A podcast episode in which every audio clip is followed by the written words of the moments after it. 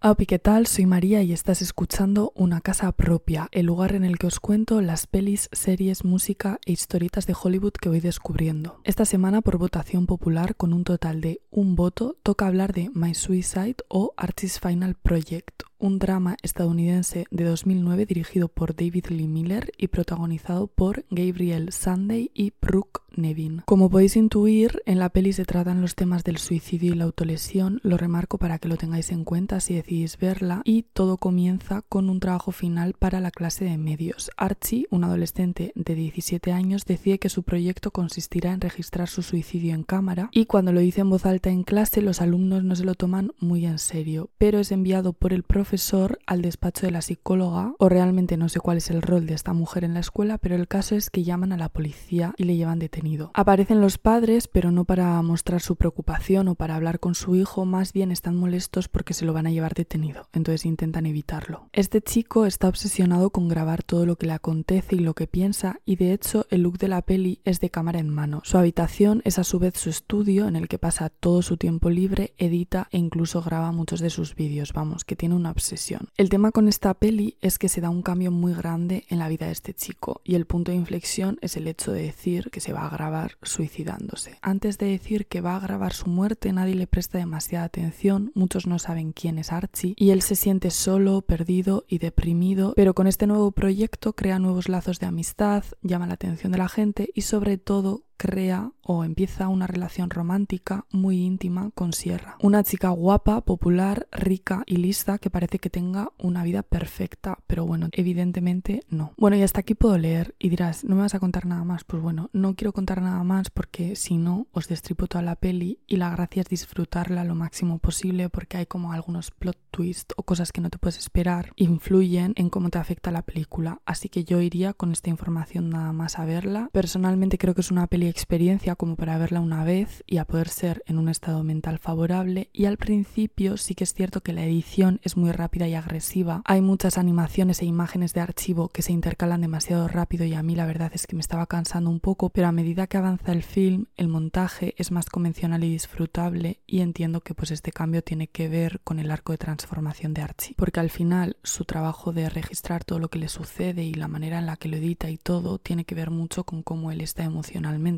algo que realmente me gustó fue que encapsula bastante bien una vibra muy de los 2000, los adolescentes parecen reales y el hecho de que todo lo que vemos venga de cámaras de seguridad o las handicam del chaval pues la verdad es que lo convierte todo en una experiencia mucho más cercana y más real. Además, las interpretaciones están muy bien y la música acompaña la imagen de manera correcta, muy en la ola de lo que hablaba antes, de esa estética muy de 2009, que por cierto, bueno, esto no le va a interesar a nadie, pero sale el chico este que es un poco creepy de Twilight, de Crepúsculo, y no hablo de Edward, sino hablo del chico creepy de verdad, el compañero de Bella Swan de clase. Y nada, pues básicamente que creo que el desarrollo del protagonista se lleva a cabo de una forma muy acertada respecto a las conclusiones que podemos sacar de la cinta. Bueno, esto es muy personal, pero bueno, yo creo que es bastante obvio, por un lado, la importancia de la comunicación entre los padres e hijos y la necesidad de crear un entorno seguro en el hogar para que puedan acudir a una figura materna o paterna cuando tengan problemas, porque al final la adolescencia es una etapa muy complicada para muchos, llena de obstáculos e inestabilidad emocional y muchas veces es difícil ver más allá, sobre todo cuando eres adolescente y parece que vas a serlo por siempre y para siempre, que siempre te vas a sentir así. Y desgraciadamente rara vez se acude a los padres o alguna figura adulta en busca de ayuda. Además, si tienes la suerte de tener buenos amigos, lo más probable es que no puedan gestionar la situación porque al fin y al cabo no dejan de ser adolescentes como tú. Desgraciadamente, aunque yo te invito a que te veas My Sweet Site o Archie's Final Project. En España no podemos encontrar esta peli en ninguna plataforma de streaming, pero yo os invito a que la veáis por otros medios. Y bueno, esto es todo. Repito lo de la semana anterior, estoy poniendo encuestas en el canal para que podáis elegir la peli de la que voy a hablar la próxima semana. Tengo pensado empezar a subir dos vídeos por semana, uno los miércoles y el otro los domingos. Y la encuesta sería para uno de los dos vídeos semanales probablemente. Así que si podéis votar lo agradecería enormemente. Es que ricasco por todo. Si me queréis sugerir más películas, música o lo que sea, me lo ponéis en los comentarios. Dadle like y suscribíos, que me hace muchísima ilusión. Es que ricasco y hasta la semana que viene, que tengas un buen día, un abrazo enorme